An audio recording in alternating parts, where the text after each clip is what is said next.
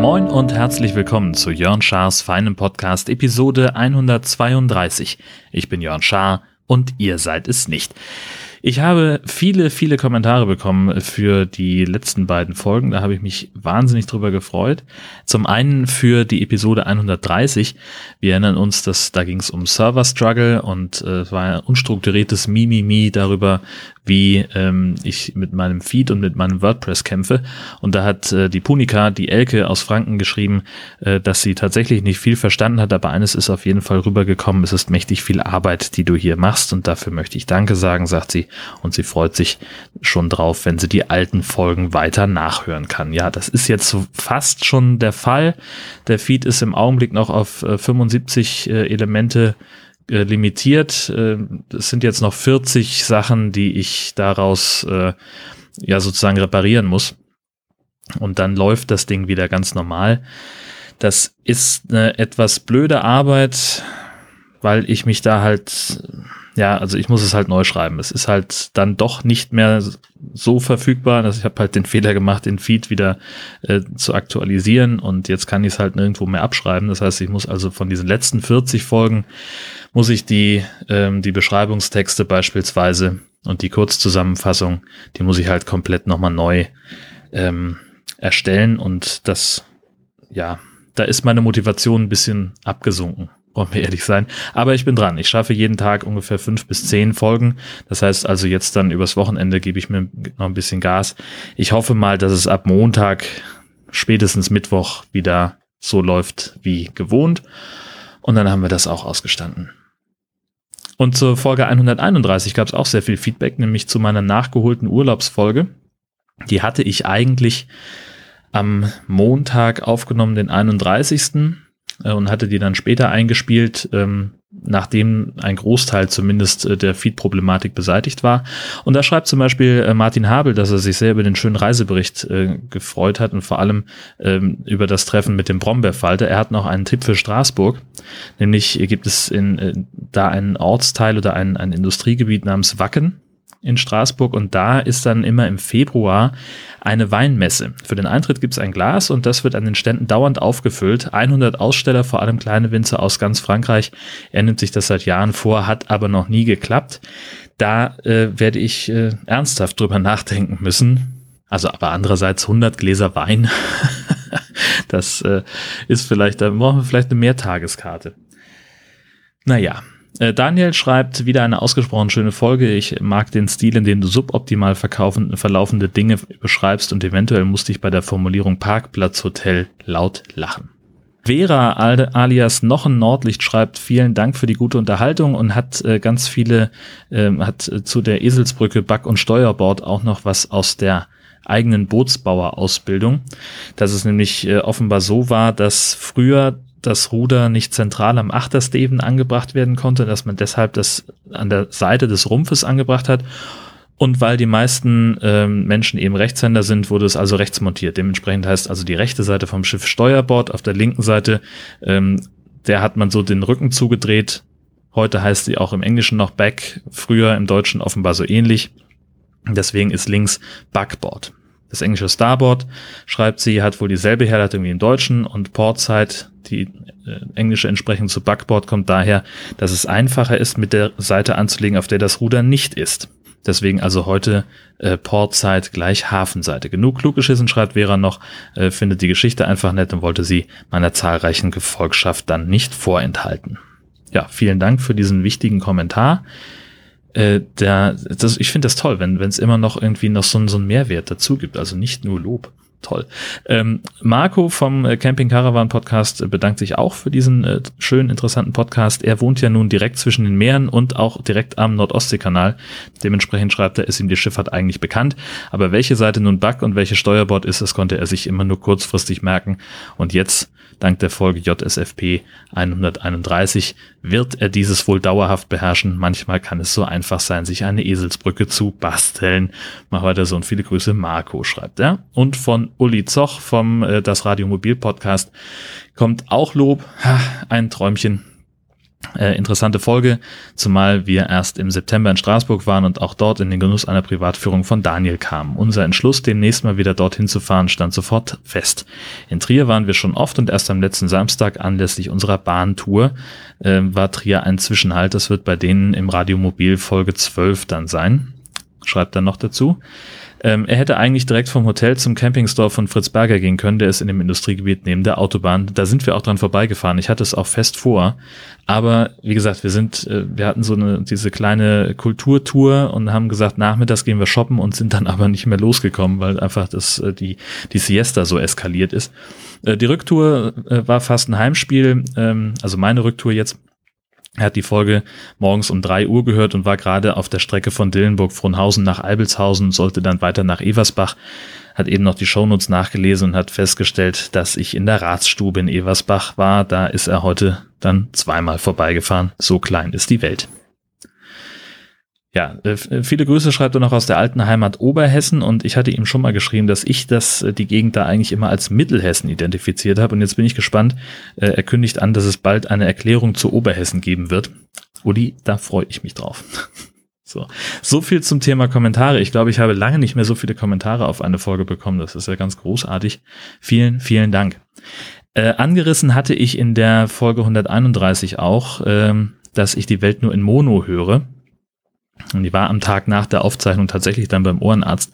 Äh, jetzt wird es ein kleines bisschen unappetitlich, ehrlich gesagt. Ich fand das, aber ich habe ja versprochen, dass ich drüber spreche. Aber wenn ihr zufällig gerade irgendwie beim Essen seid, wollt ihr es vielleicht nicht hören.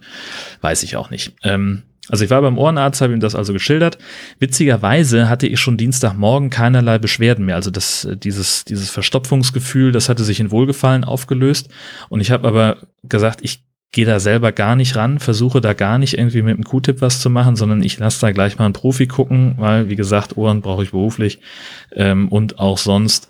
Ähm, das war mir ein bisschen zu krass. Und er sagte auch, ja, ist gut, dass Sie das gemacht haben, denn Sie haben da so ein bisschen viel Ohrenschmalz äh, ins Ohr reingestopft schon.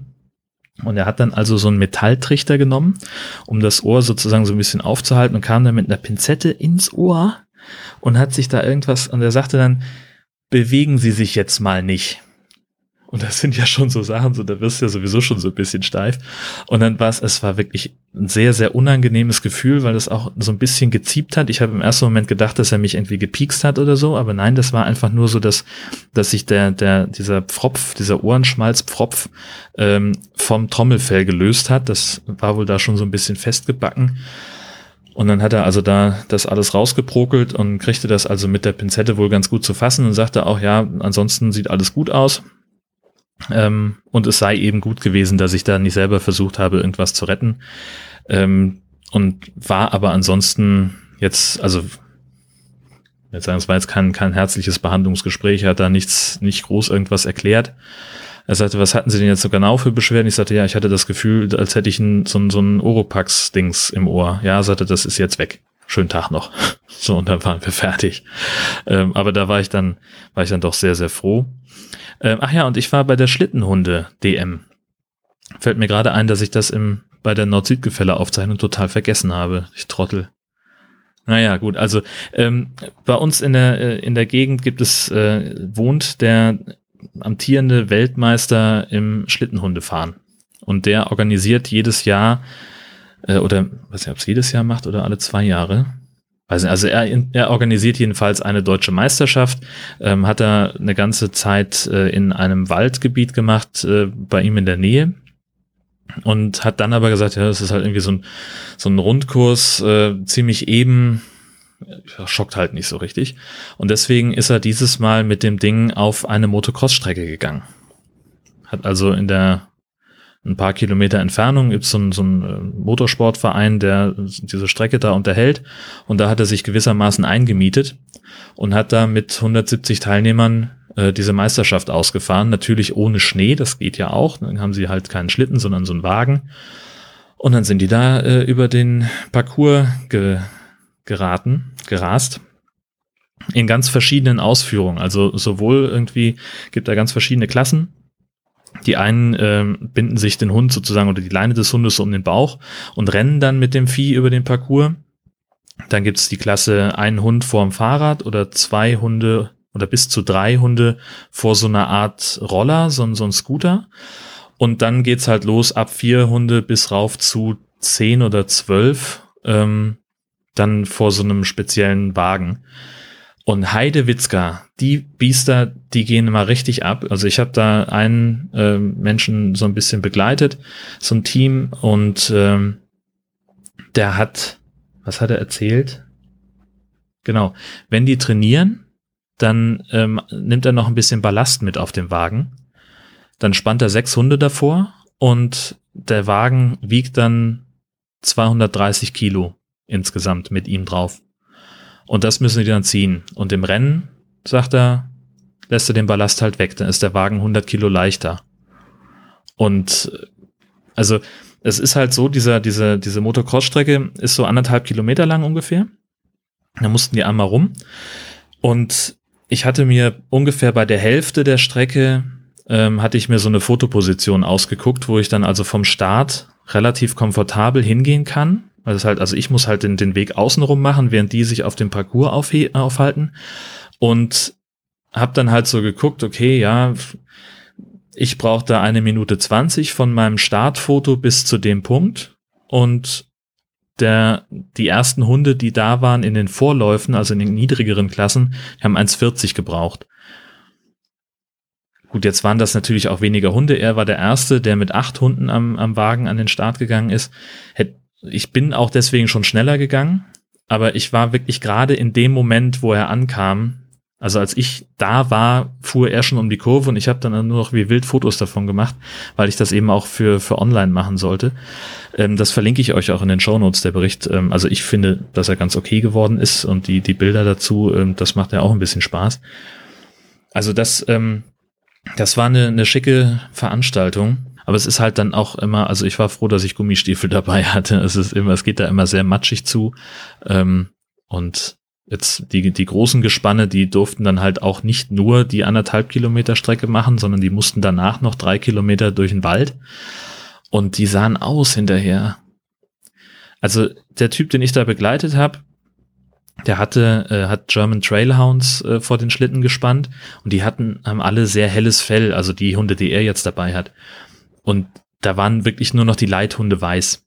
Die anderen waren komplett braun. Er selber war von oben bis unten eingematscht. Das war eine reine Schlammschlacht. Ähm, ich werde mal gucken, wenn ich das mitkriege, äh, wenn die DM nächstes Jahr wieder stattfindet, dann sage ich da mal rechtzeitig Bescheid. Vielleicht möchte da jemand von euch irgendwie da zugucken. Es lohnt sich auf jeden Fall. Ist auch nicht zu teuer. Vier Euro hat der Eintritt jetzt gekostet. Und äh, das einzige Ding war, dass äh, die Veranstalter darum gebeten haben, den eigenen Hund dann zu Hause zu lassen, weil das eben doch nur zu Stress führt, erfahrungsgemäß, weil da halt einfach, da sind einfach scheiß viele Hunde unterwegs, die bellen, die jaulen ständig rum, weil die natürlich aufgeregt sind. Ja, die wollen ja losrennen, die wissen dann schon, was auf sie zukommt, ne? wenn schon, wenn die morgens aus dem äh, oder eine Stunde vor dem Lauf aus dem LKW oder aus dem, aus dem äh, Wagen geholt werden und werden dann angeleint und fertig gemacht und kommen, dann werden sie irgendwann angespannt und dann werden die echt nervös und haben echt Bock auch loszulaufen. Und wenn du da natürlich dann unbedarft mit deinem eigenen Hund unterwegs bist, ja, kommt vielleicht nicht so gut. Kann ich mir vorstellen. Also ich hätte Frau Hund nicht mitnehmen wollen, aber hauptsächlich, weil ich halt da zu arbeiten hatte. So, wenn ich mich privat da aufhalte und mich nur darum kümmern muss, meinen Hund zu beaufsichtigen, ist das wahrscheinlich nochmal wieder was anderes. Ich habe ansonsten noch ein, ein Experiment gemacht. Das, äh, ich habe zum, zum Geburtstag von einer ganz lieben Freundin äh, Bacon Jam geschenkt bekommen. Das ist ein unfassbar geiles Zeug. Das, da brät man Speck und Zwiebeln an und das wird dann so karamellisiert mit braunem Zucker und dann mit, ich glaube, Bourbon und Ahornsirup abgelöscht. Und dann tut man das einfach in so ein Glas, dreht es um und dann wird das hart und also nicht nicht direkt marmeladig. Also ich habe auch den Fehler, sie hat mir das gesagt. Ich habe das im Nachhinein fiel mir das wieder ein. Zum Essen muss man es noch mal so ein bisschen anwärmen im Wasserbad oder zumindest irgendwie auf, ein, auf eine heiße Scheibe Toast tun. Aber auch ohne schmeckt das so unfassbar großartig. Mein lieber Schwan, das war äh, enorm geil. Bacon Jam. Ich habe euch ein, ein mögliches Rezept dazu verlinkt. Äh, ich werde nochmal mit ihr Rücksprache halten, ob ich nicht äh, das Original vielleicht noch verdingsen kann. Mal gucken. Kriegen wir noch hin. Ähm, dann waren wir noch im Kino, haben uns mal wieder eine Sneak Preview angeguckt. Äh, das ist ja, haben wir in Kiel sehr regelmäßig gemacht, weil die natürlich da in unserem Haus- und Hofkino auch immer ziemlich viel Shishi gemacht haben mit Verlosung von Fanmaterial. Also die haben halt, so ein Kino kriegt halt offenbar ständig irgendwelche Promo-Materialien und das haben sie halt dann immer in der Sneak verlost. Also haben halt die, die Nummern der Eintrittskarten gezogen und dann hast du halt irgendwas gewonnen. Von, was weiß ich, Cola-Flaschenöffner äh, bis hin zum drei Meter großen Pappaufsteller von irgendeinem Film. Ähm, sehr, sehr witzig. Und dann konnte man da noch irgendwie, also genau, da haben sie gesagt, wenn das Kino, der Kinosaal voll ist zur Sneak Preview, dann würden sie eine Jahreskarte verlosen, haben wir natürlich auch immer mitgemacht. Ähm, und was war das andere? Ach so, genau, man konnte dann nach dem Film immer abstimmen. Und zwar musste man dann sein Eintrittskartenschnippchen, was man da noch behalten hat, konnte man dann in eine rote, gelbe oder grüne Tupperdose reintun, um zu signalisieren, der Film hat mir nicht gefallen, super gefallen oder mittel. Und äh, das war halt, also es hat halt so ein bisschen mehr Eventcharakter, ne? Das, deswegen waren wir da sehr regelmäßig, weil das einfach einen Heiden Spaß gemacht hat. Aber kannst halt auch Pech haben. Wir haben nämlich zum einen auch äh, diesen Film gesehen über die Flusssurfer von München, der einfach mal scheiß langweilig war. Und im Nachhinein weiß ich überhaupt gar nicht, warum wir da nicht nach Hause gegangen sind, denn da war echt gar nichts. Gut, aber darüber wollte ich eigentlich gar nicht sprechen, sondern über den Film, den wir heute gesehen haben, The Surprise heißt er. Eine holländische Produktion. Ähm, und es geht um einen, ja, also man, so, so einen emotionslosen äh, jungen Landadligen, der nach dem Tod seiner Mutter versucht, sich das Leben zu nehmen. Und er schafft es aber nicht, weil auf diesem riesigen Landsitz eigentlich überall Personal ist und ständig kommt ihm jemand in die Quere. Und deswegen ähm, will er dann, nimmt er sich in eins der, der Autos und will dann eben in die Natur fahren, irgendwo in die Wildnis, einen einsamst möglichen Ort, wo keiner ist. Und da will er dann Abgas äh, ins Auto leiten. Und in dem Moment, wo er da steht, fährt halt ein anderes Auto vor. Da steigen zwei Menschen aus, einer im Rollstuhl, der andere schiebt ihn bzw. zieht ihn so eine Klippe hoch und kommt wenige Minuten später wieder und der Rollstuhl ist leer. Und da steigt unser junger Adliger aus und geht mal dahin, wo die wohl waren und findet da ein Streichholzbriefchen von einer Firma Elysium oder so ähnlich. Und die findet er dann auch, weil da auch die Adresse draufsteht und geht dahin, um das, äh, um das zurückzubringen oder vorgeblich, um es zurückzubringen. Und dann sagen sie aber, nee, kommen Sie doch rein, so, mal gucken. Äh, und die stellen sich also als Reiseagentur vor. Äh, und man kann dann eben eine Reise buchen. Sie sprechen nicht aus, dass es eben um aktive Sterbehilfe, wenn man, also Euphemismus wäre aktive Sterbehilfe. Eigentlich ist es, du kannst äh, dann einen Mord bestellen. Du kannst dich von denen ermorden lassen. Und da entscheidet er sich also für The Surprise, dass also irgendwann völlig zu einem unbekannten Termin kommt irgendein Killer vorbei, er wird es nicht merken äh, und auf einmal ist er tot. Und bei der ganzen Geschichte trifft er dann noch eine Frau und man denkt sich so, ah, okay, dann stirbt er wohl doch nicht. so. Ähm, und die, die eben auch das Surprise-Paket gebucht hat äh, und die äh, ziehen dann durchs Leben, verlieben sich ineinander und wollen aus dieser ganzen Geschichte ausbrechen. Plot-Twist, spoilerfrei an dieser Stelle. Und äh, dann geht es wirklich drunter und drüber. Also, es, also ich mochte den Film total gerne. Ähm, meine Frau war nicht so begeistert, weil sie halt sagt, so, das fängt an wie eine differenzierte Auseinandersetzung mit aktiver Sterbehilfe und endet dann, das stimmt auch, das ist wirklich ein sehr klamaukiges Ende, ähm, endet dann einfach dafür nicht würdig genug. Und ähm, wie gesagt, ich mochte das, weil ich mich aber dem Film anders genähert habe. Ich habe also diesen in Anführungszeichen intellektuellen Aspekt daran gar nicht gar nicht so wahrgenommen beim ersten gucken, ähm, sondern habe mich halt wirklich einfach nur von dem Ding unterhalten lassen. Und dann funktioniert's eigentlich ganz gut. Aber wenn man äh, den Film ernsthaft betrachtet und diesen diesen Aspekt Sterbehilfe sich anguckt, ähm, dann ja, kann man den auch eher so mittel finden. Das stimmt. Ich möchte euch den Film trotzdem empfehlen. Der ist am 10. November in die Kinos gekommen, also diese Woche. Ähm, sprich einen Tag später, einen Tag nach der Sneak Preview. Ähm, guckt euch den ruhig mal an. Das ist so, ist natürlich so ein bisschen Programmkino, ne? Das ist jetzt nicht so irgendwie der, der bunte, knallige Actionfilm, äh, der jetzt irgendwie gerade en vogue ist. Aber ich persönlich finde, der macht doch enormen Spaß und ich bin gespannt drauf, was ihr dazu zu sagen habt. Ähm, könnt ihr ja einfach, wenn ihr ihn gesehen habt, nochmal wieder zu JSFP 132 zurück äh, surfen und einen kleinen Kommentar vielleicht hinterlassen, was von diesem Film in euren Augen zu halten ist. Äh, zum Schluss, ich bin sehr gespannt auf ähm, diese, wie diese ganze Geschichte mit der Nordostseebahn gerade weitergeht. Die haben jetzt am Freitagmorgen oder in der Nacht auf Freitag beschlossen, sämtliche Reisezugwägen, Wagen, Waggons aus dem Verkehr zu ziehen weil sie nämlich an einer Zuggarnitur defekte Kopplungen, Kupplungen festgestellt haben. Und das ist ein potenzielles Sicherheitsproblem, weil davon wohl auch irgendwelche Bremsleitungen und dergleichen betroffen sind. Und da haben sie gesagt, müssen sie jetzt erstmal alle in die Werkstatt schicken und alle ganz, ganz genau untersuchen, ob da alles in Ordnung ist. Und keiner weiß, wie lange es dauert. Heißt natürlich für die 18.000 Leute, die pro Tag auf der Zugstrecke zwischen Hamburg und Westerland unterwegs sind, dass es da ein bisschen Probleme gibt. Nicht, dass es nicht sowieso schon Probleme gäbe. Einerseits gibt es gerade in Westerland Bauarbeiten, dann noch irgendwo nördlich von Husum wird noch ein Streckenabschnitt saniert, da ist es auch nicht so ganz einfach gerade. Und dann hat die Nordostseebahn einfach eine sehr dünne Personaldecke. Da kommt es also immer mal wieder vor, dass äh, Züge ausfallen, weil nicht genug Lokführer da sind. Das hatten wir jetzt irgendwie im Frühjahr. Ähm, da waren viele Lokführer im Urlaub oder krank.